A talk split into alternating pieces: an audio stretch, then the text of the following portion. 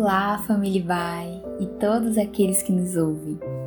Este é mais um devocional da Igreja Batista Avenida dos Estados, em Curitiba, Paraná.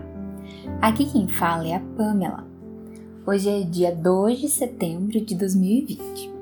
Esta é mais uma mensagem da série Crisálida, na qual temos a oportunidade de revisarmos nossas agendas, crenças, valores e prioridades.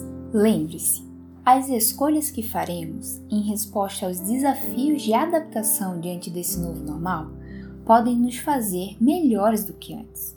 Essa semana estamos fazendo uma reavaliação.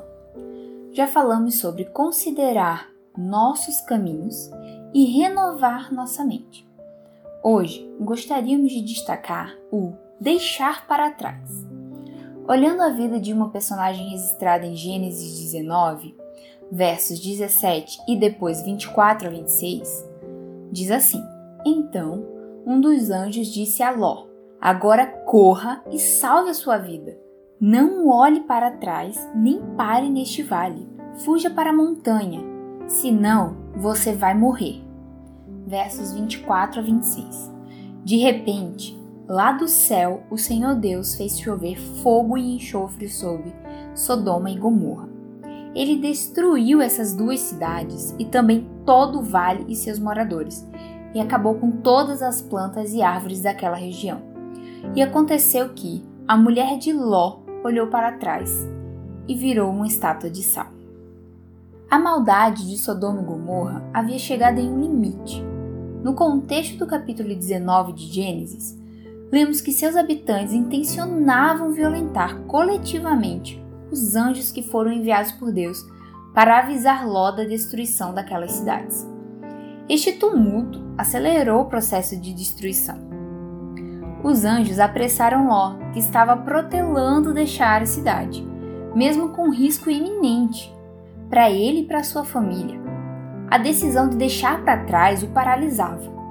E mesmo com essa morosidade de mobilização, ele ainda tentou negociar ficar por perto da cidade. Os anjos permitiram que ele fosse para Zoar, uma cidade próxima. Mas a ordem foi expressa: não olhe para trás, não pare, siga adiante. A história segue e na fuga lemos que a mulher de Ló não obedeceu à ordem. Hesitou e olhou para trás. Transformou-se em estátua de sal, congelou. Parece que ela tinha saído dos limites de Sodoma, mas Sodoma ainda não tinha saído dos limites do seu coração. Deixar para trás é um ato de fé, dependência de Deus e confiança de que Ele tem um futuro reservado para cada um de nós.